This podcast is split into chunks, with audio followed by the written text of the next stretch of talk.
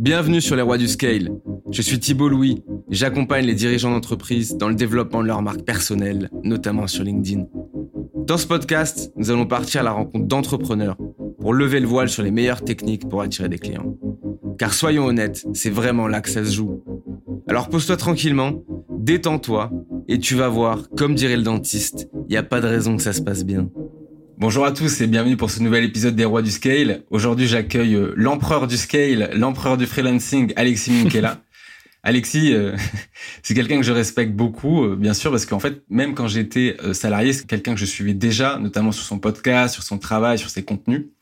Donc Alexis, il est fondateur de Tribu Indé, qui est à la fois un podcast, un bootcamp et un écosystème de contenu pour les indépendants. Alexis il a également écrit un livre qui s'appelle Freelance, l'aventure dont vous êtes le héros. Donc aujourd'hui, on va parler de quoi? On va parler. Bah, je vais lui poser d'abord les, fameuses questions personnelles tirées au sort. Ensuite, on parlera un peu de freelancing, de se lancer, de se stabiliser. Et je lui poserai euh, à la fin du podcast des questions plutôt sur, euh, on va dire, son expansion, euh, sa phase de scale, sur comment il passe de freelance à entrepreneur. Salut Alexis. Salut Thibaut, merci de m'accueillir dans ton podcast. Avec grand plaisir. Déjà le tien, je l'écoutais depuis depuis un moment. Hein. Pour les auditeurs, euh, Alexis c'est une des personnes qui m'a inspiré, qui m'a un peu montré la voie sur le freelancing. Il y a trois ans, euh, j'avais aucune idée de ce que c'était. Pour moi, c'était, je sais plus comment elle s'appelle, Olivia Stone ou Olivia Wilde. C'était la seule freelance que je connaissais dans la série, dans une série. Mais voilà, aujourd'hui, il y a de plus en plus de créateurs sur le freelancing, mais ça reste quand même euh, après cette phase, tu vois, des années 2010 euh, avec euh, The Family, etc., où il y avait beaucoup de contenu sur les, les startups, et il y a ce nouveau mouvement, les solopreneurs, les, les freelances, dont tu fais partie. Et en France, tu as été peut-être un peu un des précurseurs avec Thomas Burbidge, Lee Sliman, etc. Donc, ce que je te propose, dans un premier temps, peut-être en moins d'une minute, nous, nous, nous dire un peu qui tu es, même si c'est une question que je déteste qu'on me pose, et peut-être un peu le périmètre de tes activités aujourd'hui. Bah écoute, euh, déjà tu m'as très bien présenté, donc j'ai pas euh, grand chose à rajouter. Euh, ce que je peux rajouter pour compléter, moi j'ai 28 ans et effectivement ça fait 3 ans que je travaille sur Tribu 1D. Et avant ça, parce que ça peut peut-être donner du contexte aux personnes qui vont nous écouter, moi j'ai travaillé pour une plateforme de freelance. Donc euh, j'ai découvert aussi j'ai vu de l'intérieur ce que c'était qu'une plateforme de freelance et à quel jeu jouaient les freelances et à quel jeu jouaient aussi les entreprises de l'autre côté. Et c'est comme ça aussi qu'après j'ai lancé euh, Tribu Indé, que je me suis lancé euh, vraiment à temps plein en, tant que freelance. Moi, ça fait cinq ans que, que je facture des clients et ça fait trois ans vraiment à temps plein avec trois ans et demi, même maintenant quatre, avec Tribu Indé. Et, et puis oui, effectivement moi, j'aime bien dire que l'indépendant euh, is the new cool, tu vois. C'est euh, avant c'était les startups et c'était euh, hyper hype quand The Social Network était sorti en je crois 2011, le film sur Facebook. Et là, j'ai l'impression que maintenant le truc cool c'est d'être c'est d'être freelance et d'être indé. Donc donc je suis très content de à, ma toute petite échelle et, et on est on est on est plein à, à partager du contenu là-dessus. Mais je suis très content effectivement avec le podcast, la newsletter, le bootcamp, le livre. Il y a tout un petit écosystème de contenu qui s'est bâti depuis depuis maintenant trois ans. Ouais. Ouais, indé is the new cool ou freelance is the new cool. Ben c'est clair. Donc euh, les années 2010 c'était clairement les startups. Euh, y avait ça venait de Y Combinator. Il y avait le scale. Et à l'époque on pensait que donc pour les, les auditeurs euh, le scale. Ben tiens ça pourrait être une première question. Quelle est pour toi la définition du scale? Bah, si on si on prend la définition purement factuelle, scale c'est passer à l'échelle. C'est-à-dire notamment dans un écosystème quand tu es dans une startup ou que tu es dans un business, je dirais entreprise c'est de te dire bah, ton prochain client te coûte pas plus cher et tu fais des économies d'échelle, c'est-à-dire que, et c'est le cas par exemple sur un logiciel, c'est-à-dire que euh, tu euh, as un coût X pour euh, développer le logiciel, pour le mettre en ligne, pour le mettre en service, pour gérer toute la partie opérationnelle, mais faire rajouter et faire ramener un client supplémentaire te coûte pas plus d'argent d'un point de vue opérationnel en termes de coûts.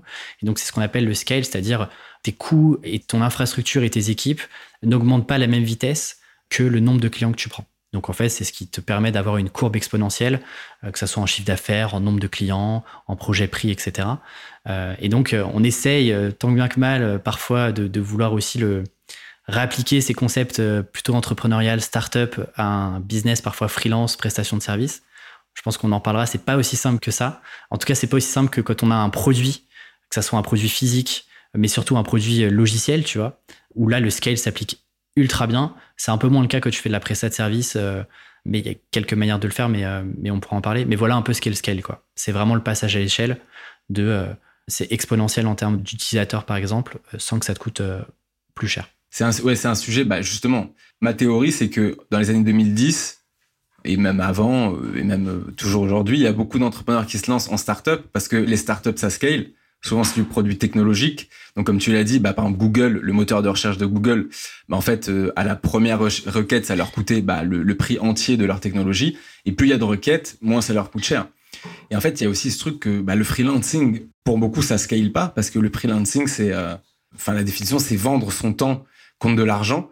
Et en fait, a priori, ton temps est limité dans une semaine. Donc, a priori, tu vas pouvoir me dire peut-être, euh, est-ce que le freelancing, ça scale? Est-ce que tu veux que je te donne la réponse maintenant ou, euh, ou tu veux qu'on attende un petit peu Tu veux créer un peu de teasing et, et, tu, et, tu, veux laisser les auditeurs écouter les 15 prochaines minutes? Bon, allez. Alors, fin du podcast, tu me rappelleras, Alex, parce que j'ai une très mauvaise mémoire. À la fin, on se dira, est-ce que le freelancing, ça scale? Et tu m'as parlé aussi d'autres choses. Tu m'as dit euh, freelance is the new cool. Enfin, tu m'as dit indé is the new cool. Et justement, moi, j'ai alors j'ai jamais eu moi cette cette théorie ou cette vision là. Mais pendant longtemps, je pense que le freelancing, ça a été quelque chose qui a été pas mal stigmatisé. Comme euh, tu vois, par exemple, les freelances, c'est des gens qui n'ont pas euh, l'opportunité d'avoir un CDI. À l'époque où les, les CDI étaient l'Eldorado. Il y a aussi euh, le freelancing, c'est des galériens, tu vois. C'est des gens euh, qui courent après les clients, euh, qui se font maltraiter, qui sont mal payés, etc. Je sais pas. Est-ce que toi, tu as ressenti ce stigmate-là, ou est-ce que tu as déjà eu des conversions avec des gens qui, pour qui, tu vois, le freelancing, c'était une situation précaire? Euh, J'en ai rencontré, ouais. souvent, bah, en fait, tu peux avoir ce genre de discussion avec des personnes qui sont, tu vois, dans, en freelance depuis 10, 15, 20 ans, qui ont connu un petit peu aussi les débuts où effectivement c'était très marginalisé même si ça reste euh, un faible pourcentage de la population qui est aujourd'hui indépendante. Hein. Nous, on est dans notre écosystème et, les personnes qui vont euh, nous écouter euh, sont dans cet écosystème-là qui est un tout petit microcosme. Hein. Aujourd'hui, la population, c'est 95% en CDI, peut-être 4% en CDD et moins d'un pour cent en indépendant. Donc, ça reste encore marginal. Moi, je considère que le freelancing est une révolution au sens mode de travail. Non pas sur dire vendre son temps contre de l'argent, euh, les entreprises le font, euh, les cabinets de conseil le font, les agences marketing le font. Donc, si tu veux, c'est pas nouveau. Mais le freelancing en, tant que mode de travail, c'est-à-dire je suis tout seul, j'ai un ordinateur, j'ai une connexion internet et je suis capable de facturer des clients tout seul, sans dépendre d'une boîte, d'une marque, d'un manager, c'est une sorte de petite révolution. Et pour reprendre ton exemple, tu vois, c'est généralement, euh, je sais pas si tu as l'insight, mais chaque révolution passe par trois phases. La première phase, c'est que c'est ridicule. Et donc, en fait, c'était un peu le cas pour les freelances. Au début, on les considérait pas. On se disait que c'était des gens qui n'arrivaient pas réussi à trouver un CDI et qui, par défaut, du coup, se mettaient en freelance pour essayer de, gagner sa vie. Ou alors, euh, bah, la version la plus basique du freelancing, c'est euh, les chauffeurs Uber, euh, les livreurs Deliveroo, etc. donc, c'est un peu ridicule, tu vois. On, se dit, ouais, c'est, c'est une fausse révolution, ça, ne prendra jamais. On passe ensuite à la deuxième phase où ça commence à devenir dangereux. Et donc là, c'est par exemple tout ce que tu as eu dans les années globalement 2005-2010. Et à l'époque, The Family en parlait beaucoup sur ils avaient une série qui s'appelait Les Barbares Attaques et notamment ils attaquaient les agences marketing, les cabinets de conseil, où il y a eu beaucoup de lobbies sur les cabinets de conseil et les agences marketing euh, auprès de leurs clients en disant bah, attention, euh, les freelances euh, sont pas des gens euh, fiables. oui, on est 15 fois plus cher qu'un freelance, mais parce qu'on fait 100 fois mieux le, le travail qu'eux, etc. Et donc là, tu vois, c'était presque dangereux pour certains acteurs de l'écosystème, notamment des cabinets de conseil, notamment des agences, notamment aussi des grands groupes qui voyaient d'un mauvais œil le fait de travailler avec des freelances qui était une force qui était ramenée de l'extérieur de l'entreprise vers l'intérieur. Et puis, tu vois, aujourd'hui, de plus en plus, moi, j'ai le sentiment que ça devient une évidence que le freelancing, dans les prochaines années, va de plus en plus s'inscrire dans le paysage du travail comme un mode de travail comme un autre, comme l'est le CDI, comme l'est le CDD, comme l'est l'alternance, comme sont les stages, etc. Et que même d'un point de vue politique, tu sens que, tu vois, euh, des, ministres en parlent de plus en plus, euh, certains candidats euh, parlent des indépendants et les mentionnent dans leur, dans leur programme présidentiel, etc. Donc tu sens que, tu vois, ça commence à se dire, OK, les freelances font partie du paysage, un peu comme, tu vois, les plateformes, par exemple, tu prends Uber, je sais pas si tu te souviens, mais il y a, il y a 5-6 ans, les taxis étaient dans la rue, euh, c'était un, bordel monstre, euh, tout le monde est là en mode ouais, ça va casser le marché. Bon bah aujourd'hui, les gens se posent même plus la question, tu vois. Les Uber font partie euh, de la vie intégrante, en même titre que les taxis, et donc ça fait partie de la vie quotidienne. Et je pense que les freelances, on va arriver là-dessus aussi, d'un point de vue aussi travail avec les entreprises. Tu vois, entre les directions achats, les directions RH, j'ai l'impression que ça va aussi de plus en plus vite, que notamment les, plus grosses entreprises qui ont toujours du mal, les gros paquebots, à, bouger, à changer les normes, euh, acceptent de plus en plus de travailler avec des freelances et que c'est de plus en plus euh, processé et que c'est euh, de plus en plus fluide aussi pour, pour les free. Quoi. Ouais, ouais. Oui, c'est qu'en fait, la révolution, entre guillemets, elle n'est pas que du côté des travailleurs freelance, mais c'est aussi qu'il y, y, a ce travail à faire d'évangélisation auprès des pouvoirs publics et des entreprises. Bah, c'est clair. Dans tous les cas, tu sais, tous les changements viennent de là. Hein. Enfin, c'est pas c'est pas les peut-être un million de personnes freelance si tu veux on a beau dire ouais c'est le freelance c'est trop bien en fait la réalité c'est que on est sur un marché dans lequel il y a une offre et il y a une demande tu vois. Si les entreprises à un moment se disent pas ok en fait le freelancing c'est peut-être une solution intéressante pour avoir des profils qui sont beaucoup plus experts euh, qui sont beaucoup plus spécifiques sur euh, des technos sur euh, des canaux marketing etc bah on a beau se dire on est freelance s'il n'y a pas d'offre en face enfin s'il n'y a pas de demande pardon en face bon bah il y a beau avoir un million de freelance s'il n'y a pas de marché il n'y a pas de marché. Donc effectivement le fait que les pouvoirs publics que les institutions publiques les politiques et surtout euh, les entreprises, notamment les entreprises qui sont les plus visibles sur le marché, le fait qu'elles puissent prendre la parole sur ces sujets-là, bah, tu vois, c'est effet boule de neige, tu veux. Euh, du coup, ça éduque le marché euh, de façon beaucoup plus vite et beaucoup plus visible d'un coup. Ouais, ouais. C'est super intéressant dans le sens où il y a une sorte de théorie, c'est que tu vois, on a tous une ou deux langues étrangères, mais il y a une langue que toutes les entreprises parlent, c'est la langue de l'argent, tu vois. Et en fait, dans un monde qui s'est complexifié, bizarrement, qui s'est complexifié encore plus c'était, c'était, on, y était pré-Covid, mais on y est encore plus post-Covid. C'est dans un monde, tu sais, où euh, tout devient de plus en plus euh, spécialisé. Il y a de plus en plus de nouvelles techno. Il y a de plus en plus de nouveaux euh, défis à relever. Et en fait, souvent, on se rend compte aussi que, bah, il y a certains freelances de pointe qui peuvent résoudre des problèmes qui sont très difficilement solubles par tous ne sont pas entre guillemets achetables en CDI. donc en fait sur cette langue universelle qui est l'argent, ben, si une entreprise se lui dit non mais là là si tu veux résoudre ce problème, la seule façon de faire, soit de prendre une agence euh, hyper et ça va te coûter bonbon, soit de prendre un freelance. Euh, bah c'est un peu euh, les freelances rentrent par la force des choses, tu vois. Et c'est clair. Et ça, j'ai l'impression que tu vois qu'elle commence vraiment à l'accepter. Et tu sais, avant, c'est un peu en mode euh, non, mais t'inquiète, on a un super programme RH et on va réussir à recruter les top talents et il n'y a pas de problème. C'est qu'un petit truc minimal, euh, les freelances. Là, aujourd'hui, j'ai l'impression quand même, pour avoir euh, des copains qui sont en RH, c'est pas qu'une impression, quoi. C'est galère de recruter. C'est difficile d'attirer des très bons talents parce que bah, les très bons talents, soit ils se disent aujourd'hui, bah attends, en fait, je peux gagner cinq fois plus en étant freelance, en travaillant pour plein de projets, en cassant la routine, en ayant différentes équipes et en voyageant.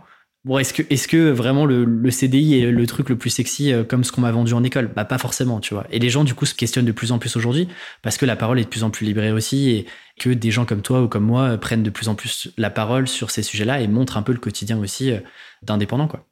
Ouais. Bah, rien que sur ce sujet, sur l'avenir du freelancing et, l'état du freelancing, on pourrait faire un podcast entier. Bah écoute, je te propose de passer à la première partie sur les questions tirées au sort. Donc je vais te donner un, qui sont des questions un peu plus perso. Donc je vais te proposer de me donner un chiffre entre 1 et 10 et euh, je vais tirer une question au sort pour toi. Écoute, euh, je te dirais 4. 4. Ok. Alors, question un peu bizarre. En ce moment, qu'est-ce qui t'empêche de dormir la nuit? Ah, intéressant. Je te dirais que là, pour l'instant, en vrai, je... Alors, si, si j'ai un, un, super pouvoir, tu vois, ce serait la capacité à m'endormir extrêmement vite. Je pense que littéralement, tu comptes jusqu'à 30 et je suis capable de dormir. En revanche, c'est sûr que comme tout le monde, j'ai des, moments où je dors un peu moins. Et par exemple, tu vois, tu m'aurais posé la question euh, début janvier que j'ai relancé le bootcamp et que j'étais en période de lancement. Bah, typiquement, tu vois, ce qui m'a un peu de dormir et les sujets sur lesquels je cogitais, bah, c'est euh, est-ce que la proposition de valeur du bootcamp va plaire? Est-ce que euh, les gens seront au rendez-vous? Est-ce que, est-ce que je vais avoir suffisamment de candidatures? Est-ce que le programme plaît à suffisamment de personnes? Est-ce que le prix est pas trop rédhibitoire? Donc, euh, tu vois, c'est plus par phase. Souvent, c'est à la veille de gros projets. C'est là où j'ai des pics de stress. Mais globalement, dans mon année, tu vois, je suis pas si stressé que ça. En tout cas, euh, peut-être que je le montre pas trop, mais ça se ressent pas trop sur mes nuits, en tout cas. Ouais. Et alors là, il y a deux sujets. Donc, il y a le premier qui est le bootcamp, sur lequel on va plus discuter. Mais il y a un autre sujet que je trouve assez intéressant sur ce que tu as dit, qui est... Euh, je, vais, je vais donner un peu ma perspective et tu vas me dire ce que tu en penses. C'est que le freelancing, je dis là à tous les auditeurs, faut pas croire que le freelancing c'est facile, surtout quand on débute et quand tu es freelance, tu es entrepreneur et quand tu es entrepreneur, bah, gestionnaire de galère. Mais il y a aussi une unité de mesure de succès sur euh, ce que tu fais quand tu es entrepreneur. Donc souvent, bah, pour les startups, c'était la croissance, le chiffre d'affaires, etc. Mais en freelancing, tu as aussi d'autres personnes qui ont des métriques de succès différentes. Et je pense à une des miennes qui est une cardinale, qui est la réduction des soucis liés euh, au stress et, euh, et à l'inquiétude. Et tu vois, ça je le dis souvent, je dis si tu me proposes de doubler mon chiffre d'affaires, mais d'augmenter de 30% ou de 20% mon niveau d'anxiété ou d'inquiétude, je refuse. Je préfère le calme à, Tu vois, euh, je pourrais presque même dire, euh, si on, m'offrait la zénitude complète, euh, combien de mon chiffre d'affaires je pourrais donner Et je pense que ce serait beaucoup, tu vois.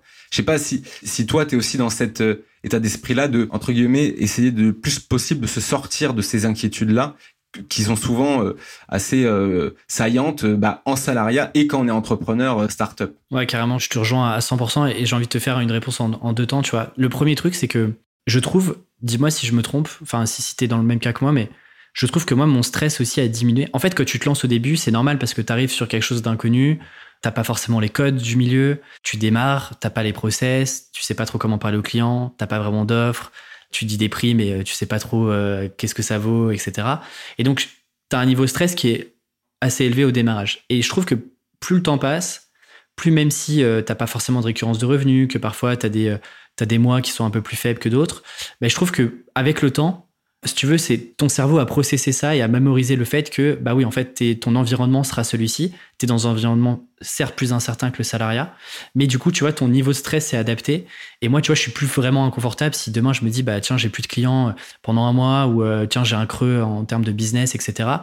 Si tu veux, au début, ça me stressait un peu. Et aujourd'hui, je me dis, dans tous les cas, j'ai confiance parce que j'ai mis en place les process, je sais ce qu'il faut faire quand j'ai euh, tel et tel sujet euh, un peu touchy qui arrive. Et du coup, moi, mon stress a diminué, euh, je te dirais, quasiment 80% là-dessus. Et ensuite, sur le, je te rejoins à 100%, j'ai eu une discussion avec un, un, copain freelance et on avait ces discussions en disant, si demain je te dis que tu fais 300 000 euros, par exemple, ou 400 000 euros en solo, ou bien que tu fais 3 millions et que tu as une équipe, etc., qu'est-ce que tu choisis?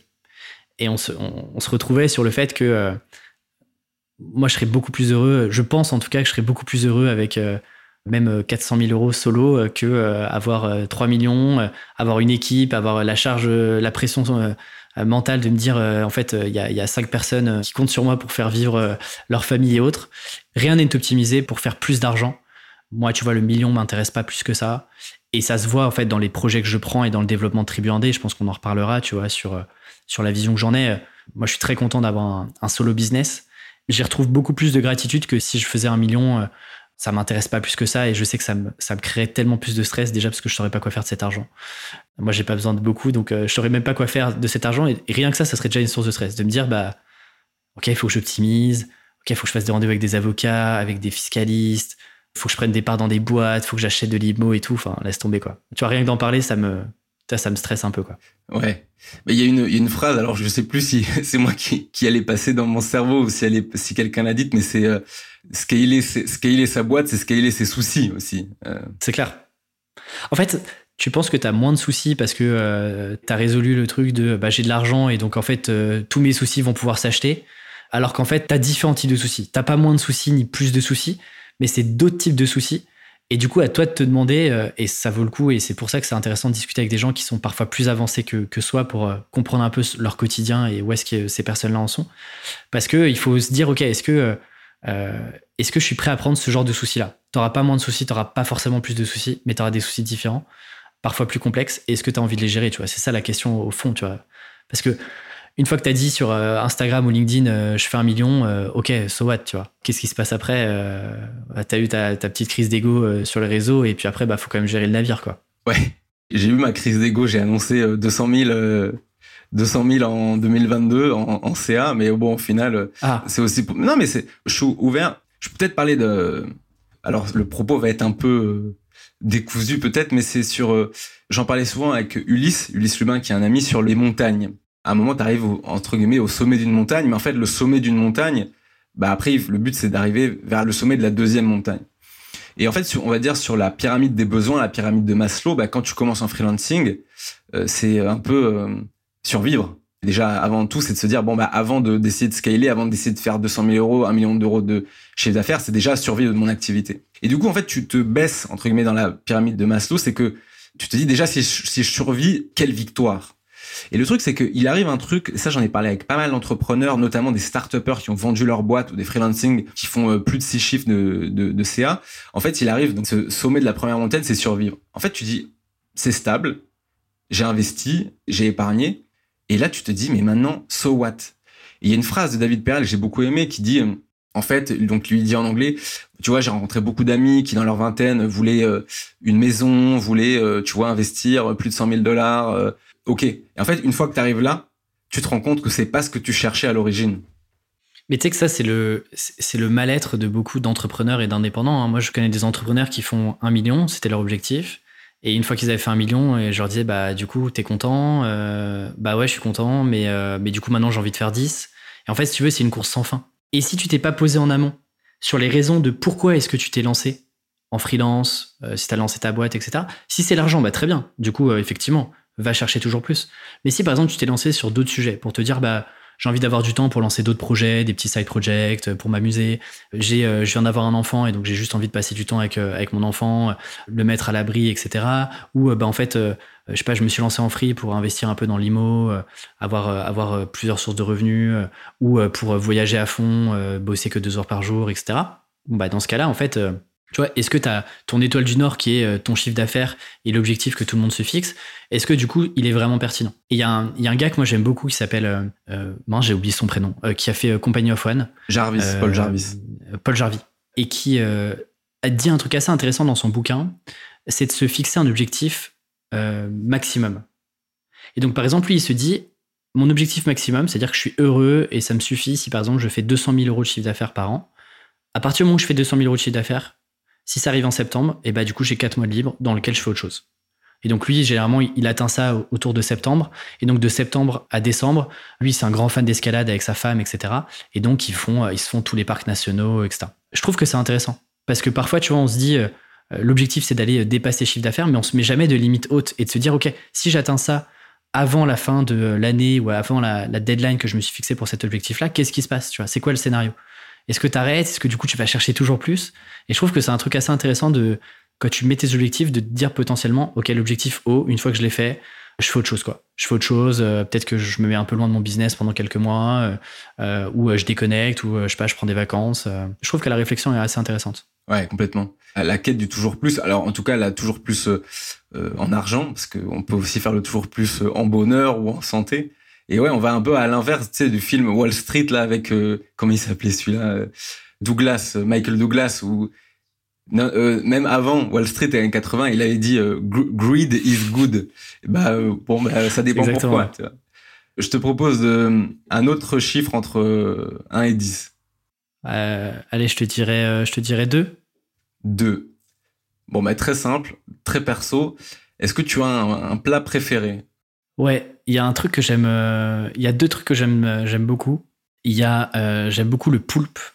Donc désolé pour les pour les végétariens.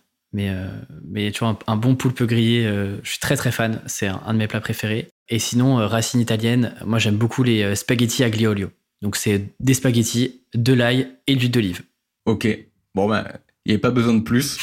un autre chiffre entre 1 et 10. Et ensuite on va on va s'arrêter soon. Hmm, écoute, on a fait 2-4, je te propose 6 du coup 6, ok.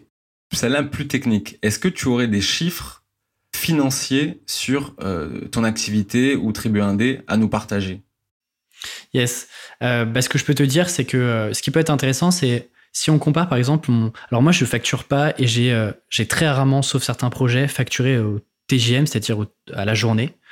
En revanche, ce que je fais, c'est que j'ai une sorte de petite matrice où à la fin des missions, puisque je traque mon temps sur l'ensemble des projets sur lesquels je travaille, que ce soit des projets clients, des conférences que je prépare, des conférences que je donne, euh, le bootcamp, le podcast, etc. Tout ça est traqué.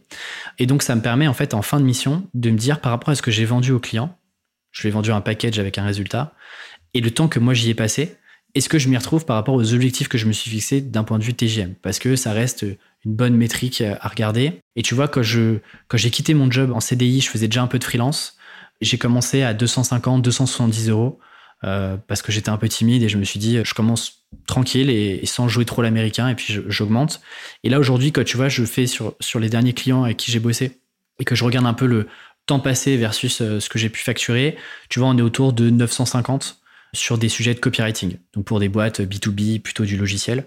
Donc je te prends pas la partie coaching, accompagnement, je te parle vraiment d'un point de vue très euh, mission opérationnelle. Donc ça, tu vois, tu vois l'évolution sur euh, bah, globalement trois ans et demi. Et après, qu'est-ce que je peux te dire sur euh, sur Tribu 1D Peut-être qu'on en reparlera. Moi, je je suis pas de la team transparence dans le sens donner mon salaire, donner mon chiffre d'affaires, parce que je trouve que je trouve que ça crée plus de frustration qu'autre chose et que j'ai remarqué que la plupart des personnes qui donnaient leur salaire, qui euh, partageaient les chiffres publiquement, sont souvent des personnes qui ont soit réussi, la réussite est, un, est quelque chose de, très personnel, mais si tu veux, personne qui euh, gagne le SMIC te dira euh, son chiffre. Ou alors c'est très très rare. Et même aux États-Unis, tu vois. Je trouve que c'est plus simple de, d'être transparent, par exemple, quand tu vends un logiciel et donc c'est ton entreprise, c'est les produits de ton entreprise sur lesquels tu es transparent. Par exemple, le meilleur exemple que moi je connais, c'est ConvertKit, qui est un outil de, newsletter, d'automation, etc., qui a partagé ses chiffres dès le démarrage, mais qui étaient les chiffres de l'entreprise et non pas euh, les chiffres de, Nathan Berry, qui est le, fondateur. Euh, je trouve que ouais, ça donne un climat potentiellement un peu stressant pour des personnes qui sont pas à notre niveau. Et du coup, moi, je préfère plutôt me concentrer sur des évolutions de chiffre d'affaires. Par exemple, comment est-ce que j'ai fait évoluer mon chiffre d'affaires entre 2018 euh, et, et aujourd'hui? Comment est-ce que j'ai augmenté mon TJM moyen? Combien est-ce que maintenant je facture des conférences? Comment est-ce que le bootcamp a évolué en termes de prix? Tu vois, ça, c'est plus des choses qui m'intéressent. Et d'ailleurs, c'est des questions qui m'intéressent plus chez mes invités dans le podcast. Tu vois, à aucun invité, je leur ai demandé combien est-ce que tu gagnes de chiffre d'affaires par an. En revanche, je leur, je leur demande systématiquement, quasiment, comment est-ce qu'a évolué tes prix? Comment est-ce que tu es passé de 1 à 5 Et explique-moi quelles sont les stratégies pour lesquelles tu es passé de 1 à 5 parce que ça, ça m'intéresse, tu vois. Si demain, je te disais, par exemple, euh, bah voilà, Thibaut, moi, je fais, euh, je fais 400 000 euros de chiffre d'affaires, en fait, euh, tu as deux réactions. Quoi. Soit tu t'es euh, en dessous et tu te dis euh, putain, merde, il fait 400 000 et, moi j'en fais que 100. Bah, du coup, ça me fait chier et ça me frustre un peu. Soit tu fais plus et du coup, tu là, ah ok, il fait que 400 000 et j'en fais 600. Mais si tu veux, tu vois, t'en rien de, très opérationnel et très actionnable pour toi. Donc, c'est pour ça que moi, je joue pas trop à ce jeu-là. je respecte vachement pour le coup et je trouve ça super courageux parce qu'il y a une forme de courage d'assumer euh, combien est-ce qu'on gagne, euh, de détailler euh, tous ces pricing, etc. Tu vois, je pense à Julia, par exemple, Julia Couder, qui a d'ailleurs arrêté maintenant, mais qui pendant longtemps a expliqué d'où venait l'argent, quelles étaient ses dépenses, etc. Mais voilà, moi, je ne donne pas forcément mon chiffre d'affaires et, mes revenus, plus parce que c'est pas trop l'image que j'ai envie de renvoyer, tu vois. Et j'ai pas trop envie que les gens s'associent à moi parce que je gagne beaucoup, mais plutôt pour ce que j'ai à raconter et, et, que les gens puissent se dire plutôt, je lui fais confiance parce que ce qu'il raconte, a l'air cohérent, c'est concret, c'est actionnable, plutôt que euh, je le suis parce qu'il euh, gagne beaucoup d'argent et j'ai envie de devenir comme lui, tu vois. Ouais, ouais, je comprends tout à fait. Je vais te donner euh, peut-être ma vision rapidement par rapport à ça. Moi, je comprends tout à fait et en fait, ça a fait écho, c'est-à-dire que j'ai fait un contenu fin d'année dernière pour donner donc mes chiffres de la première année de, de freelancing. Et donc beaucoup de gens m'ont félicité, etc., etc. Et j'ai reçu des messages. donc j'ai reçu aucun message négatif. J'ai reçu aucun message public négatif. En revanche, en privé, j'ai reçu des messages de gens qui m'ont dit. Heureusement d'ailleurs. Hein. Ben, moi, je m'y attendais en fait. Enfin, je m'attendais à avoir des messages négatifs, tu vois. Ouais. Mais euh, je pense que le sujet est trop touchy par rapport à ça. Et je pense que les gens se disaient, OK, c'est assez audacieux pour ne pas euh, l'embêter. En revanche, j'ai reçu des messages privés, notamment d'un copain. Hmm. Qui m'a dit euh, écoute Thibaut bah je vais te dire la vérité. Donc c'est un super pote hyper honnête. Il m'a dit bah en fait quand j'ai vu les chiffres que tu as fait la première année ça m'a fait un peu du mal parce que euh, j'avais pas les mêmes. Et du coup euh, tu vois ça et en fait il s'est excusé tu vois de comme certaines tribus qui s'excusent quand elles font du mal dans un rêve à quelqu'un euh, il s'est excusé d'avoir pensé du mal et il m'a dit voilà mais et j'ai une autre personne qui est aussi venue me voir et qui m'a dit bah écoute voilà ça m'a mis un, petit coup et d'autres qui voilà qui m'ont dit bah écoute c'est c'est super inspirant et donc ça c'est la première chose. Donc moi je te rejoins. Et il y a aussi ce truc que bon bah tu vois moi j'ai pas en fait quand tu dis j'ai pas envie d'être associé à, ça je comprends. Et tu vois on, moi je veux complètement me m'éloigner de cette image tu vois des dropshippers qui font des, des pubs sur Instagram pour dire ouais euh, je gagne un million euh, voici ma méthode tu vois. Enfin je pense qu'il y a pas de schéma pour gagner de l'argent vite et tout donc je comprends. Hmm. mais d'un autre côté quand je regarde, tu vois, les messages qu'on m'envoie euh, en privé et ce qu'on me demande quand on me demande de l'aide en mm. business au niveau des freelances, il y a, y a quand même beaucoup, beaucoup de questions sur euh, la facturation, sur euh, comment se pricer, sur comment, tu vois, définir un TGM, etc., etc. Et en fait, souvent, je me rends compte que quand je parle avec les gens, les gens sont en décalage complet parce qu'ils ont personne à qui parler de ces sujets et souvent ils sont complètement en décalage avec les chiffres et ils ont aucune idée. Donc euh, c'est ça, et c'est aussi pour euh, valoriser le statut de freelance et montrer que euh, bah, certains fonctionnent bien. Mais en effet, peut-être que tu as raison, peut-être que si ça fonctionnait pas aussi bien que ça fonctionne, peut-être je les partagerai pas. En tout cas, s'il y a une baisse, je pense que je la, bah, je la partagerai de la même manière. Et j'ai aussi donné, tu vois, mes chiffres de salaire, etc. Donc en fait, je comprends les deux visions. Et voilà, c'était juste ma... Et, pour moi, elle s'oppose pas. Hein. Non. Pour le coup, je pense qu'elle s'oppose pas. Et, et c'est bien et c'est bien qu'il y ait des gens comme toi qui partagent parce qu'effectivement, ça peut en aider. Mais effectivement, de l'autre côté, dans tous les cas, Toi, on peut te reprocher euh, de créer de la frustration euh, chez les gens euh, parce que toi, tu gagnes plus que peut-être la plupart des, gens qui se lancent et donc on va te reprocher de, de faire un peu le mec et de te dire bah voilà, moi Thibaut, j'ai compris la vie et puis vous, vous galérez. Et moi, si tu veux, le fait de pas le partager, on va me dire ah bah t'es pas transparent. Si tu veux, c'est comme n'importe quel sujet, il n'y a pas de bien et de mal, quoi. Malheureusement ou heureusement, je sais pas, mais c'est plutôt des zones de grise. Mais par contre, je te rejoins sur un truc, c'est qu'il y a un vrai sujet d'éducation financière sur euh, bah, combien est-ce que je peux facturer à la journée sur telle prestation, comment est-ce que je négocie avec un client, comment j'augmente mes prix, etc. Et moi, ma conception pour répondre à, cet enjeu-là, bah, c'est plutôt de, travailler sur euh, des techniques commerciales, de travailler sur l'éducation d'un TJM, sur la valeur d'un produit, plus que de donner mon chiffre d'affaires. Je trouve que par exemple, si on, demain on crée, si par exemple on se mettait tous les deux avec nos communautés et qu'on se disait, bah voilà, des gens qui sont rédacteurs ou qui écrivent des posts LinkedIn, on fait un questionnaire anonyme, on récupère plein de data sur le genre de mission, le niveau d'expérience, euh, la vie, la localisation, etc. Et on en fait, euh, t'en fais une étude. Je trouve que ça, moi, de mon point de vue, ça a plus de valeur que si tu demandes à, ces mêmes personnes qui ont répondu à ce questionnaire combien vous gagnez, combien vous gagnez l'année. Parce qu'en fait, il y a plein de données qu'on n'aura jamais, tu vois. Quelqu'un peut gagner très bien sa vie, mais bosser comme un dingue du lundi au dimanche. Euh, quand un autre, en fait, gagne juste ce qu'il faut, mais se fait kiffer parce que, en fait, il bosse une heure par jour et le reste du temps, il est il est sur son canapé. Euh. Donc en fait, tu vois, c'est aussi compliqué. Je trouve que pour bien expliquer quand tu gagnes un chiffre d'affaires, moi je ne l'ai pas partagé parce qu'il faudrait que je partage plein plein de trucs. Il faudrait que je partage le temps que je passe, euh, le nombre de clients que j'ai eu. Il faudrait que je partage toutes mes dépenses, comment j'organise mon temps, pour avoir vraiment une vision ultra claire et carrée de euh, pourquoi les raisons pour lesquelles je gagne tant et combien est-ce que ça fait par client et toutes les stratégies que j'ai mis en place, etc. Ouais, clairement. Non, mais avoir la vision globale, ouais. et surtout sur les objectifs.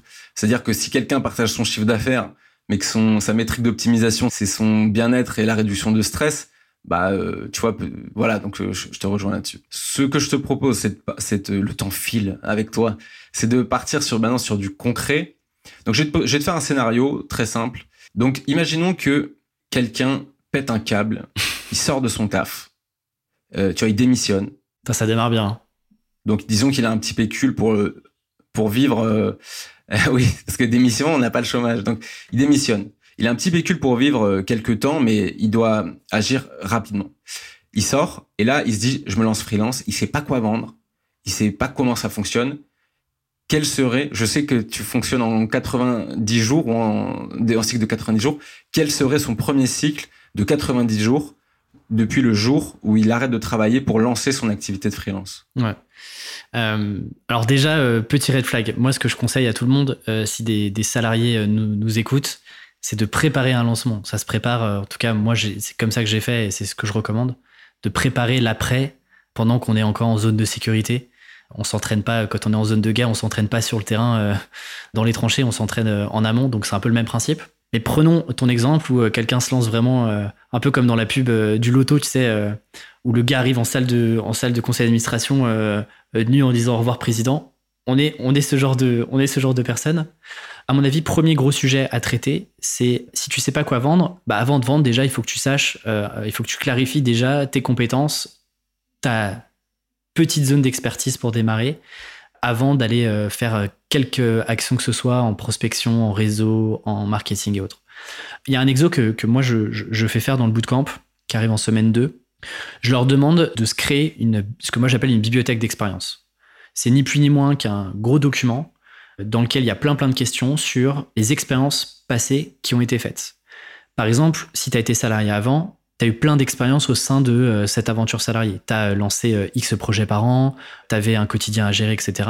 Et l'idée, c'est déjà de dire, quelles sont toutes les expériences que j'ai faites, quels ont été les résultats avec qui j'ai travaillé, sur quoi j'ai travaillé moi concrètement, est-ce que j'ai fait bosser des agences, quel était mon rôle dans le projet, quels ont été les résultats, qu'en ont pensé euh, les clients, qu'en ont pensé mon manager, etc. Et d'identifier ça sur 5, 10, 15 expériences. Ça peut être des side projects, des projets associatifs, peu importe. Pour déjà déceler s'il y a des patterns, il y a des choses qui reviennent en commun, que ce soit sur des compétences, sur des compétences pratico-pratiques ou bien aussi sur des soft skills, euh, pour se dire, bah, est-ce qu'il y a des choses sur lesquels j'ai une sorte de mini zone de génie, sur lesquels je peux, je suis sûrement meilleur qu'un autre, en tout cas une compétence sur lesquelles j'ai déjà eu des résultats, dans lesquels je sais comment ça marche, je connais le process, etc. Une fois qu'on a fait ça, l'idée c'est que on se dit que quelqu'un quand même a, un minimum de compétences. Moi, ce que je conseille, c'est de se focaliser sur une seule compétence un seul sujet bien spécifique qu'on va essayer de vendre pour au moins 90 jours.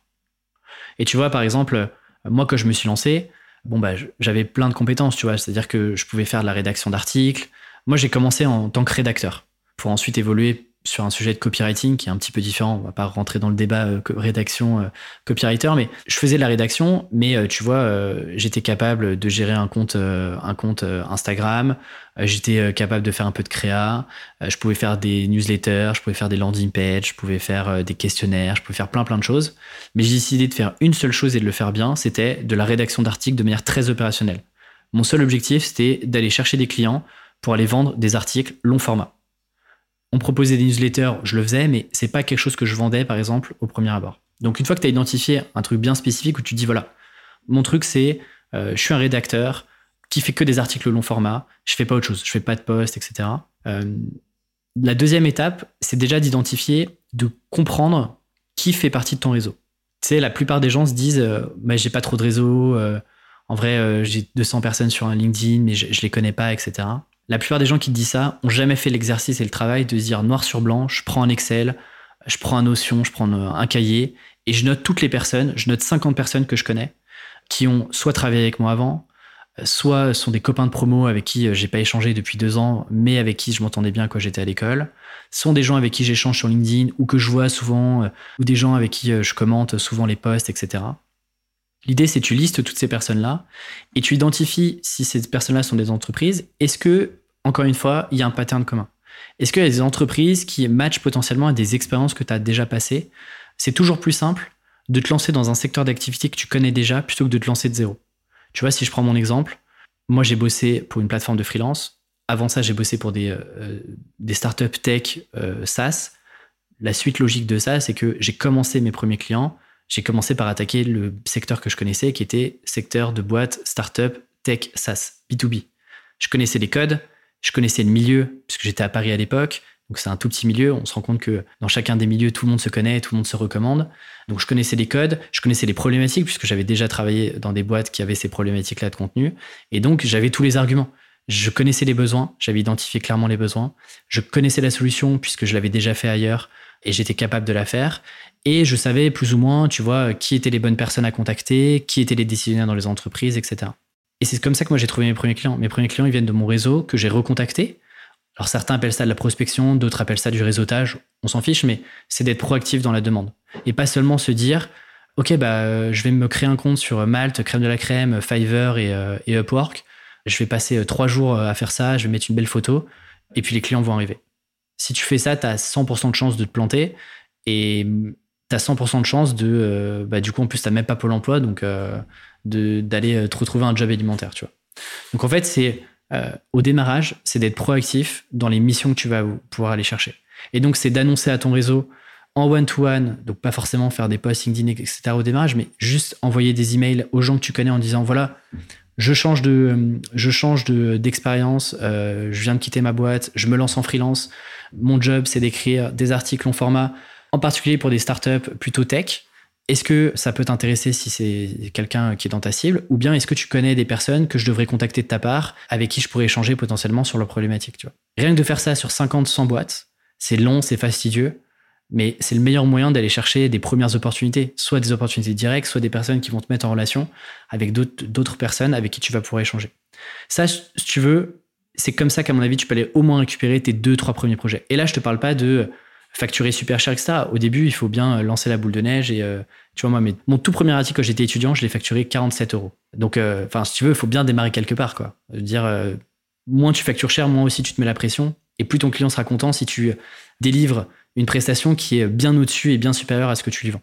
donc ça, tu vois, ça te permet d'aller récupérer tes deux trois missions. Et en fait, ces deux trois missions-là, ensuite, tu t'en sers pour commencer à créer ton marketing, à créer un peu de contenu. Aujourd'hui, je pense que tu es très bien placé pour le savoir c'est inévitable d'être sur LinkedIn et je pense que ça devrait être le focus de n'importe quel freelance sur de la prestation, au moins B2B, mais même B2C. Et donc, ça permettrait de commencer à créer du contenu à la fois sur son expertise, mais aussi sur son quotidien de freelance, sur les victoires qu'on a eues avec ses deux, trois clients, montrer l'envers du décor d'un euh, processus client, etc., pour essayer de d'amener des personnes qui ne vous connaissent pas forcément, mais qui gravitent dans le même écosystème que les premiers petits projets que vous avez eus euh, juste avant, euh, puissent se dire, ah bah tiens, euh, Thibaut, il est intéressant, il a bossé avec, une, avec telle boîte, tiens, je connais un petit peu cette boîte-là, intéressant, il m'a montré qu'est-ce qu'il avait fait pour eux, comment il l'avait fait, comment il s'était organisé, combien de temps ça avait duré, je vais le contacter, je vais au moins prendre de l'information. Le but du jeu, quand tu es au démarrage, et c'est comme une boîte, c'est d'aller chercher de l'acquisition. Le but, c'est de faire rentrer un maximum de personnes et de générer un maximum d'opportunités, de discussions, d'échanges par email, d'échanges sur LinkedIn, d'échanges en appel, pour ensuite convertir, tu vois plus tu avances, plus euh, la difficulté, c'est euh, bah, parce qu'elle t'augmente tes prix, de bosser plutôt ta conversion plutôt que ton acquisition parce que tu as plus de leads qui rentrent que de, temps que tu peux passer. Donc l'idée, c'est comment tu maximises les leads qui rentrent pour les convertir euh, à un juste prix. Donc voilà un peu les, les, grosses étapes. Tu vois, première étape, j'analyse, j'audite mes expériences, je me focalise sur une expérience bien spécifique et c'est ça que je vends et c'est ça que je martèle. Et c'est comme ça que j'optimise mon profil LinkedIn, mes profils réseaux sociaux, mes profils plateformes si vous avez envie de vous chauffer, de vous mettre sur les plateformes. Réseau, j'audite mon réseau, j'analyse qui est dans mon réseau, je contacte à la mano mon réseau au démarrage. Et puis progressivement, une fois que les deux, trois premiers projets sont lancés, même des petits projets, même des one-shots, je commence à publier tranquillement euh, du contenu, notamment sur LinkedIn, parce que là, c'est plutôt long terme d'un point de vue euh, acquisition. Et après, je répète, je copie-coller, je répète le format, et après, je vais chercher des clients potentiellement hors de mon réseau en prospection dure. Euh, moi, c'est comme ça. Hein. Les startups que j'avais identifiées comme stratégiques, tu vois, au démarrage quand je me suis lancé, où je m'étais dit, bah, si j'écris pour ces boîtes-là, je sais que on s'en fiche si je suis pas très bien payé, mais je sais que si j'ai ces logos-là, si j'ai ces références-là, ça sera beaucoup plus facile d'aller chercher d'autres clients. Et donc, en fait, pour certains clients, tu vois, par exemple, j'avais bossé pour Welcome, j'avais bossé pour Alan, l'assurance, euh, enfin la mutuelle. Ce genre de clients-là, je les ai clairement prospectés, tu vois. Ce qui m'a permis derrière, en fait, euh, plein de clients qui m'ont dit Ah, mais on a vu que tu avais écrit pour Welcome, on a vu que tu avais écrit pour, euh, pour Alan, par exemple on veut répliquer la même chose avec le même ton, etc. Est-ce que tu peux nous aider, quoi? Donc, tu vois, la prospection, c'est le truc un peu sous-estimé. Et je parle pas de faire du mass mailing et d'envoyer 5000 emails avec un outil, etc. Ça peut être euh, à la mano. Euh, dans tous les cas, on a du temps. Vous avez, on n'a pas de clients au démarrage, donc euh, donc faut bien optimiser son temps et utiliser son temps de travail. Et la prospection, c'est un truc qui est un peu sous-estimé. La plupart des gens savent pas forcément comment le faire, mais c'est ultra efficace pour aller chercher des premiers projets. Quoi. Je t'ai fait une réponse longue bah, ça nécessitait quand même un, une, c'était une question qui était importante. Donc, tu m'as dit, donc première étape, identifier son pôle de de, compétences et identifier une compétence clé qu'on va réussir à vendre. Deux, faire une sorte de liste avec euh, entre guillemets les 50 personnes, soit de sa promo, soit des expériences précédentes, soit le cousin de son père, de ce qu'on veut, et leur envoyer un petit message pour dire voilà, je me lance en freelance, voici ce que je propose, est-ce que vous, êtes intéressé, vous connaîtrez quelqu'un d'intéressé? Euh, Trois, c'est-à-dire utiliser ensuite ces expériences qu'on a faites pour les partager en contenu, donc euh, soit sur LinkedIn, soit sur Instagram ou autre, pour euh, montrer ce qu'on a fait, partager son quotidien de freelance et créer du contenu d'expertise. Ensuite, tu m'as dit quatre, utiliser aussi ces contenus-là, etc., pour continuer à prospecter notamment donc son ICP, Ideal Customer Profile. Et ensuite, tu m'as dit, entre guillemets, 5, rinse and repeat, c'est-à-dire on recommence le processus au fur et à mesure. On copie-colle. C'est ça? Ouais, exactement. Ok. La prospection, c'est super sous-estimé. Alors, de mon côté, j'ai eu, je vais pas dire, alors, je n'ai même pas utilisé le mot chance, on va dire, j'ai eu le privilège de jamais avoir eu à prospecter. Et donc, beaucoup de gens me disent, ah, mais euh, on aimerait faire comme toi, les contenus, etc. Et en fait, je conseille aux gens de faire ce qu'on appelle bah, le mix en acquisition qui est le mix inbound outbound donc le mix à la fois euh, contenu et prospection euh, mais je sais que c'est plus simple pour la majorité de faire du contenu que de faire la prospection mais euh, mais la prospection reste le, canal le plus direct quoi ben pourquoi c'est plus simple Thibaut? Parce que en fait en fait ce que les gens se disent c'est ben, je prends pas de risque. Je suis derrière mon ordinateur j'écris mes petits contenus je les publie. Au pire les gens les voient pas. Je me fais pas challenger. Je me prends pas de porte. Personne me, me batch. Donc en fait, la création de contenu, c'est le, truc qui sécurise, tu vois, où tu es dans ton coin, tu fais ton truc, c'est la zone de confort. C'est, euh, je trouve qu'au démarrage, c'est euh, limite de la procrastination active, quoi. Euh, parce que c'est pas là que tu vas avoir le plus des résultats pour la majorité d'entre nous. C'est pas là où tu vas avoir le plus des résultats à court terme. Et tu vois, dans mon livre, il y a un schéma où en fait, imagine une cloche ou une cloche inversée au démarrage, ça va être un peu la création de contenu. Bien sûr, il y a des exceptions. Tu vois, toi, tu as eu la chance de ne pas avoir à prospecter et, peut-être que ton contenu s'est fait connaître et s'est diffusé rapidement, etc. Mais moi, j'ai tendance à considérer que c'est plutôt des exceptions que, des règles et que du coup, le contenu, c'est un truc très long terme. Au début, ça va être un peu traversé du désert, il va y avoir quelques pics, les gens euh, vont accrocher, mais ça va prendre du temps avant que les gens se disent ce gars-là, il est suffisamment crédible pour qu'on le contacte potentiellement pour une mission. Et donc, en attendant, bah, il faut bien générer de l'argent, il faut bien tester le modèle, il faut bien voir si notre offre elle est intéressante, si on a bien les capacités, si on est capable de vendre, etc. Et donc pour ça, le meilleur moyen, c'est d'être proactif. Et c'est pas en se disant non mais à un repas de famille j'ai dit que j'étais freelance et que les gens vont penser naturellement à moi. Non, en fait les gens pensent pas à vous naturellement il faut leur rappeler, il faut envoyer des messages. Euh, c'est pour ça que moi, je recontacte toujours mes clients, même six mois après, pour leur demander juste comment ça va, euh, c'est quoi les nouveaux projets. Comme par hasard, de temps en temps, j'ai un mail en disant Ah, bah justement, tiens, euh, ça tombe bien que tu me contactes. écoute, on a ce nouveau projet-là, est-ce que tu es intéressé, etc. Si j'avais pas envoyé le mail, je suis sûr que j'aurais pas été recontacté. Donc, oui, ça fait peur d'être un peu proactif, de potentiellement se dire Bah non, merci, de se prendre un badge par un potentiel client mais c'est la, seule manière de confronter son offre, c'est la seule manière aussi de, monter en crédibilité, de monter en confiance, de prendre confiance, parce que bah, c'est comme ça que vous allez euh, générer des opportunités éventuelles. Quoi. Tu sais, c'est comme un restaurant. Généralement, ce qui se passe, un nouveau restaurant qui ouvre, le premier jour, c'est euh, grosse soirée, euh, soirée de lancement, il y a les influenceurs, tout le monde est là, tout le monde te félicite, c'est très cool si on le met à la sauce LinkedIn, c'est un peu euh, quand tu fais ton premier post en mode je me lance en freelance. Moi, généralement, c'est un post qui fonctionne bien. Tu peux facilement aller chercher les 100, 200, 300 likes. Et puis après, c'est hop, hop, ça redescend. Et donc, c'est comme un restaurant. Une fois la soirée de lancement euh, lancée, bah souvent pendant une semaine, 15 jours, 3 semaines, bah, il n'y a pas trop de monde, tu vois. Et les gens qui passent devant, ils regardent et tout, ils se disent, ouais, il n'y a pas trop de monde, c'est un nouveau resto qui est ouvert dans le quartier, je vais attendre un peu je vais voir un peu comment ça prend, euh, s'il a des notes, euh, il a des bons avis, s'il y a des photos qui vont être postées sur Insta pour voir les plats. Et donc en fait, deux semaines, trois semaines, quatre semaines se passent. C'est un peu pareil sur LinkedIn, par exemple. Une fois que tu as fait ton post de lancement, etc., bah, les gens, ils vont pas se dire euh, Putain, Thibaut vient de se lancer, mais let's go, je mets ma carte bleue, j'achète directement chez Thibaut. Non. On va être patient, on va regarder un peu, on va observer ce que fait Thibaut, comment est-ce qu'il interagit, c'est quoi son positionnement, qu'est-ce qu'il offre, etc. La plupart de vos clients sont les personnes silencieuses. Je te prends l'exemple par exemple sur Tribu 1D, sur le bootcamp. La plupart, je te dirais 80% des gens qui ont suivi le bootcamp jusqu'à maintenant sont des personnes avec qui je n'avais jamais échangé. Ni en newsletter, ni sur Instagram, euh, ni en, message LinkedIn, rien du tout.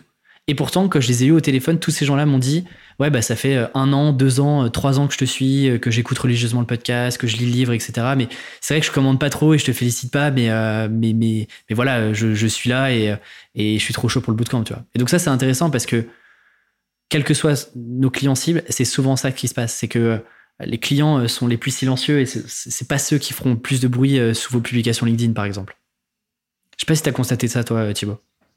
Alors, non, mais j'allais rebondir direct là-dessus. Et ça me permettra d'enchaîner sur, euh, sur la, prochaine euh, thème qui est l'expansion. Ça, c'est un truc, mais c'est fou à quel point c'est sous-estimé. C'est euh, la force de la répétition du contenu. Et en fait, on oublie que, par exemple, quand on fait un contenu, le taux, ce qu'on appelle le taux d'engagement, donc les auditeurs savent probablement, mais c'est le nombre d'interactions sur un contenu versus le nombre de personnes qui le voient, c'est de 1%. C'est-à-dire que 99% des gens qui like ou ne commentent pas, donc qui ne like pas, ne commentent pas, mais voient le contenu. Et en fait, il y a beaucoup de gens qui sont qui sont là comme des fantômes. Et en fait c'est c'est je suis d'accord avec toi. Ben là je lance les bootcamps. J'ai les mêmes chiffres que toi. Pour les CEO c'est pareil. La majorité des CEO ils ont jamais euh, levé le petit doigt. Je savais même pas qu'ils avaient connaissance de mon existence. Et c'est pour ça que c'est ça la force du contenu. C'est aussi ce qu'on ne voit pas euh, en termes de business. Non c'est clair. C'est clair. D'où l'importance au début euh, bah, quand t'as pas la chance d'avoir le chômage ou que t'as pas préparé euh, suffisamment tôt ton lancement quand t'étais quand étais salarié bah, d'où l'intérêt d'être proactif, d'aller euh, euh, d'aller retoquer euh, chez dans, dans, son ancienne boîte, de d'aller retoquer avec les partenaires avec qui tu bossais dans ton ancienne boîte. Par exemple, je sais pas si tu étais chef de projet et que tu bossais avec des agences, bah recontacte les agences avec qui tu as bossé en disant voilà, petite mise à jour, je suis plus dans cette boîte là, mais aujourd'hui je fais ça. le courant était bien passé, on avait bien bossé ensemble. Voilà ce que je fais. Est-ce qu'il y a des besoins de votre côté en interne ou bien pour vos clients? Vous avez mes coordonnées, vous savez me contacter. Euh, et ça multiplié par 50, 60, 70 mails, je suis, convaincu, enfin, c'est impossible de pas avoir, euh, euh, c'est impossible de pas avoir au moins une opportunité, une proposition, un truc. C'est impossible. Enfin, c'est impossible. Mathématiquement, dire, c'est des gens de votre réseau, potentiellement, ils penseront à vous, ils vous font une mise en relation, tout le monde connaît quelqu'un. Enfin, je veux dire, c'est, un business. Le freelancing, c'est un business si tu veux, c'est une relation humaine, quoi. Avant tout, euh, oui, il y a des compétences, mais tu te rends compte que c'est un business aussi basé beaucoup sur la confiance et que ton réseau, euh, à terme, aujourd'hui, je pense que c'est ton cas aussi. C'est moi, je capitalise quasiment que sur mon réseau aujourd'hui. je prospecte plus. et c'est beaucoup de bouche à oreille, c'est beaucoup de recommandations d'anciens clients, c'est beaucoup de recommandations d'auditeurs du podcast, par exemple, qui me recommandent sur, certaines, sur certains projets. donc, commencez déjà par votre réseau. quoi. C'est le truc le plus simple, plutôt que d'aller aborder n'importe qui dans la rue comme on peut le faire en prospection. Ouais. Écoute, euh, mais que le temps file vite avec toi, Alexis. Malheureusement, j'ai encore du temps, j'ai encore du temps, Thibaut. J'avais tellement de questions à te poser, mais là, euh, donc on arrive quasiment à la, fin, mais euh, il y a une question qui est super importante. C'est donc c'est ce qu'on a, a, promis au début. Hein, donc on a promis, on doit délivrer. C'est quelles sont les pistes aujourd'hui pour réussir à maximiser son temps, donc à scaler en tant que freelance. Moi, j'aime bien faire cette distinction entre le freelance et le solopreneur. Le freelance, c'est quelqu'un qui vend exclusivement son temps et donc qui à un moment son temps est capé versus le solopreneur qui est quelqu'un qui reste seul donc qui reste dans cette logique de freelancing mais qui va scaler, qui va monétiser d'autres euh, manières, euh, enfin qui va monétiser d'autres pistes sur le freelancing. Si je dis pas de bêtises, est-ce que tu me laisses résumer euh, à ce que j'ai compris des pistes, toi, qui sont les pistes de monétisation et de scale? Vas-y, vas-y, vas-y. On va voir si tu as bien fait tes devoirs. Alors, de ce que, donc, de ce que j'ai compris, tu gardes encore des projets, on va dire, high level, où tu vends encore, euh, enfin, où tu vends, entre guillemets, encore ton temps. Donc ça, c'est la première, mais à des taux qui sont des, taux qui sont bien au-dessus du marché. Que ce que moi j'appelle la catégorie 4, c'est la dernière catégorie de freelance au-dessus de 1000 euros euh, TGM, même si je fais pas de TGM, on va dire. Ensuite, la deuxième piste, bah, c'est le livre. Alors, tu m'as dit, donc, moi, je vais pas te poser de questions financières sur le livre, mais j'imagine que tu nous diras que le livre, c'est pas forcément la meilleure piste financière. La troisième piste, c'est que tu monétises euh, donc tes contenus. Je sais que tu monétises ton podcast. Je sais pas si tu monétises d'autres choses. Et la dernière, c'est le bootcamp où tu fais ce qu'on appelle, tu courbes ton temps. C'est-à-dire qu'en fait, tu utilises ton temps. C'est encore ton temps, mais au lieu de l'utiliser pour une personne, un client, tu l'utilises à plusieurs personnes en même temps, ce qui fait, permet de maximiser la valeur de ton temps. Est-ce que j'oublie une piste de monétisation et de scale euh, là-dessus? Et deuxième question, à un moment où tu étais freelance, à quel moment et comment tu as construit cet écosystème pour passer euh, au solopreneur? Ouais, écoute, non, tu as, très bien résumé, tu as bien fait tes devoirs, Thibaut. Euh, donc, donc j'ai pas grand chose à redire dessus. C'est vrai que moi, je fais aussi la différence. Alors, c'est vrai que je, prends pas en compte la, brique solopreneur, mais elle est hyper pertinente. Moi, je fais vraiment la différence entre un freelance et un entrepreneur et que ça ne plaise, euh, que ça, plaît pas toujours à certains euh, de dire mais oui, les freelances sont des entrepreneurs. Euh, oui et non. Là, c'est certes une, question de juste d'appellation, mais c'est pas le même état d'esprit, c'est pas la même philosophie, c'est pas le même business, c'est pas la même manière, c'est pas les mêmes process et c'est pas optimisé pour la même manière. Effectivement, moi j'ai globalement c'est entre alors ça se réduit de plus en plus, tu vois l'année dernière c'était 10%, là c'est entre 5 et 10% de mon temps qui est sur du one-to-one, ce que j'appelle du one-to-one, c'est-à-dire euh, de la partie opérationnelle pure, donc euh, freelance, euh, conférence. La, partie conférence, par exemple, même si c'est, c'est souvent des conférences liées au freelancing et autres, je l'inclus quand même dans la partie plutôt freelance. Donc ça, c'est du one-to-one. Effectivement, c'est un client par mois, grand, grand, grand, grand max. et on est plutôt même sur un client tous les deux mois, sur des prestations du coup plutôt premium, mais que je veux garder pour une raison de cohérence avec Tribu 1D. Tu vois, Tribu 1D a un écosystème pour les freelances.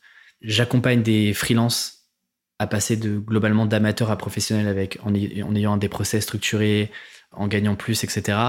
Ça me paraît logique de continuer à être freelance et de continuer à tester des choses et de continuer à partager un retour d'expérience parce que j'ai pas trop envie de tomber dans le syndrome du formateur, tu vois, ou même le syndrome du prof qui en fait euh, ça fait euh, cinq ans qu'il raconte la même formation et qu'il est un peu déconnecté du marché. Donc ça je continue de le garder un petit peu, même si c'est beaucoup moins euh, élevé. Le livre, très honnêtement, alors le livre t'es payé tous les ans. Donc moi j'ai pris une avance. Pour le coup, elle est, alors elle est confidentielle, mais elle est entre, si je te donne une fourchette, elle est entre 2 et, et 6. Et après, tous les ans, en fonction des ventes, tu, prends un pourcentage et c'est entre 8 et 12 du coup du prix du livre qui me revient à moi. Donc euh, autant dire qu'il faut en vendre plusieurs centaines de milliers si tu veux vraiment faire un bon revenu confortable avec, ce qui n'est pas encore mon cas.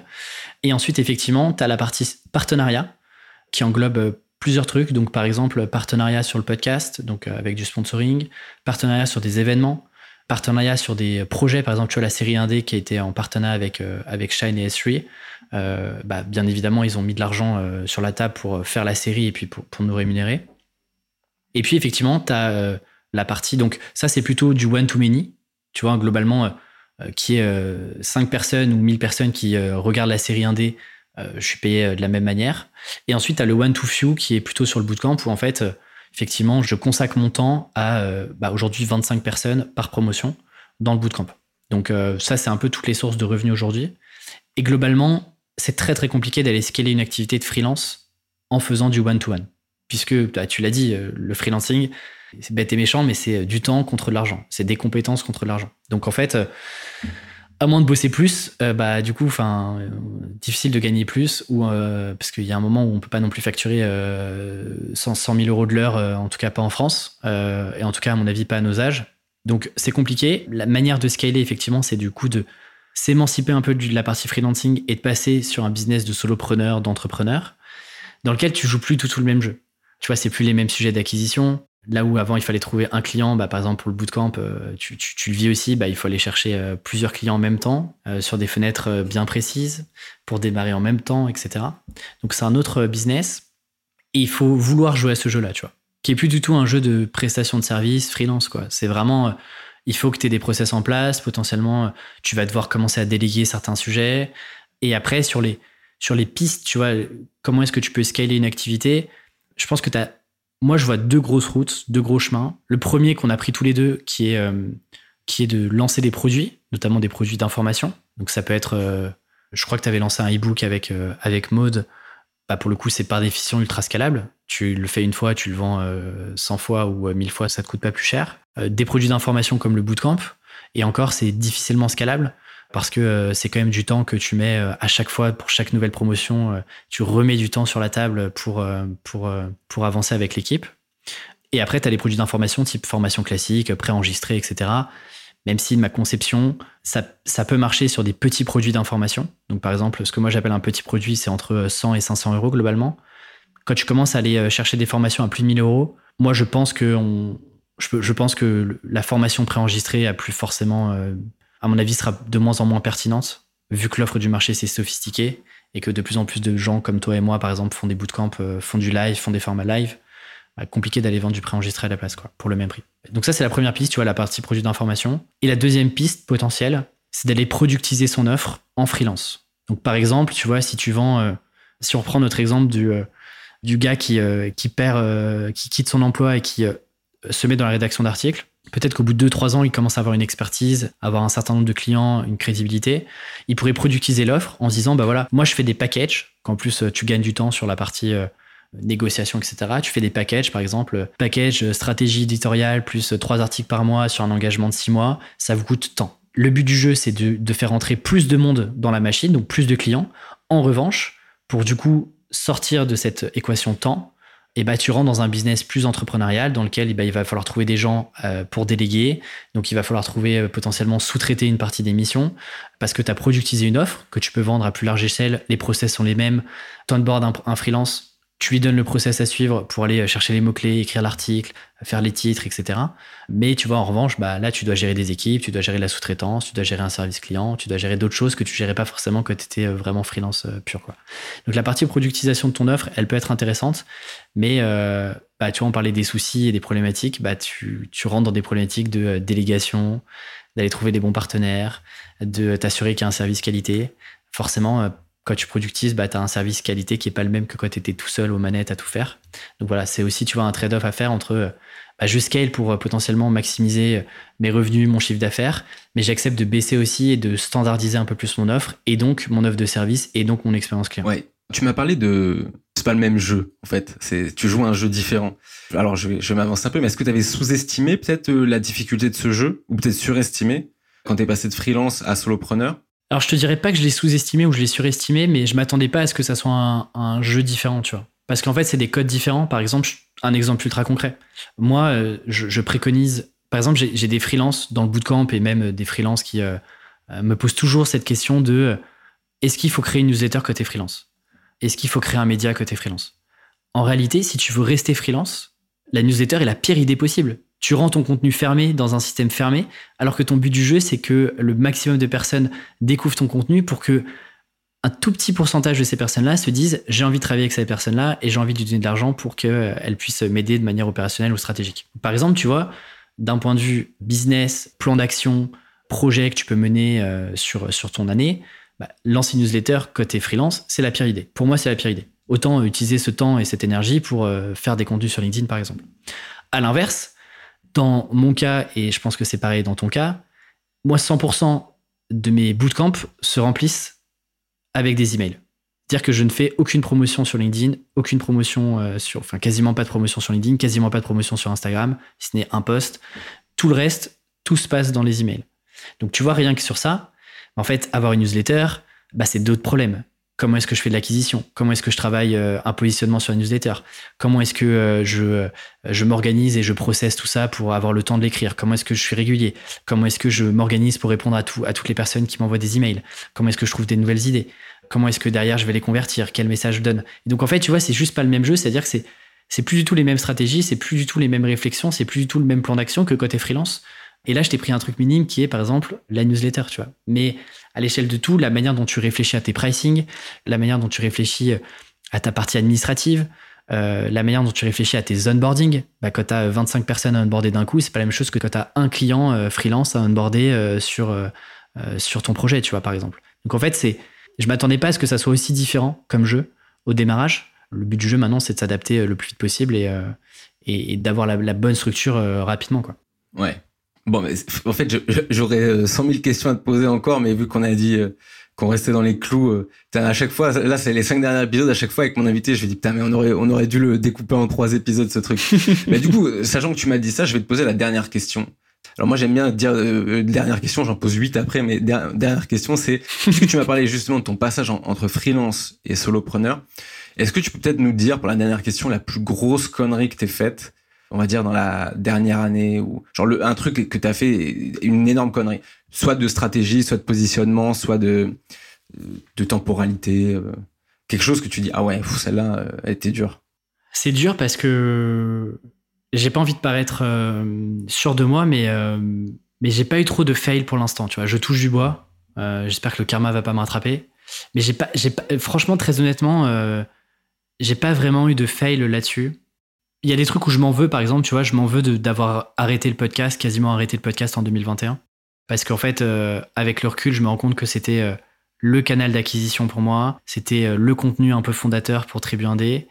Et en termes de signal, je sais pas si ça a envoyé le bon signal, le fait d'avoir arrêté ça et d'avoir été un peu plus en sous-marin et d'avoir travaillé d'autres contenus. Tu vois, si c'était à refaire, clairement, j'aurais beaucoup plus poussé. par exemple, j'aurais décalé la partie YouTube et j'aurais plutôt continué à fond sur le podcast parce qu'il euh, y avait déjà l'audience et que j'aurais pu aller beaucoup plus vite sur euh, la découvrabilité du podcast, sur des nouveaux invités que j'aurais pu avoir. Et potentiellement, bah, qui dit découvrabilité du podcast, dit meilleure audience, dit du coup, bah, mon funnel d'acquisition est, plus intéressant, et donc plus de personnes s'abonnent à la newsletter, et donc plus de personnes arrivent dans l'écosystème Tribu 1D. Donc euh, ça, tu vois, c'est peut-être l'erreur que je regrette un peu, de m'être peut-être un peu éparpillé sur la fin d'année, euh, enfin, tu vois, sur le dernier semestre 2021, et de pas avoir euh, repris les fondations qui étaient le podcast, d'être régulier sur ma newsletter, et d'avoir voulu faire plein plein de choses, choses que j'essaie de corriger cette année. Mais ouais, ça c'est peut-être l'erreur, c'est pas une grosse erreur non plus, tu vois, ça m'a pas coûté mon business et je touche du bois et ça, ça fonctionne bien pour moi. Mais ouais, c'est cette partie-là si j'avais à refaire euh, là-dessus en 2021, j'aurais peut-être changé ça. Ouais. Ouais. Parce que tu as, dit le podcast, c'était, euh, c'était, tu m'as dit, c'était quasiment le, le, principal canal d'acquisition, c'est-à-dire, c'est-à-dire le podcast, c'est très, euh, c'était quelque chose de d'important pour toi en termes de business? En fait, ouais, parce que aujourd'hui, tu vois, le podcast, c'est, je regarde pas trop trop les, les derniers chiffres, mais ça doit faire à peu près, je pense, 220 000, 230 000 écoutes en cumulé.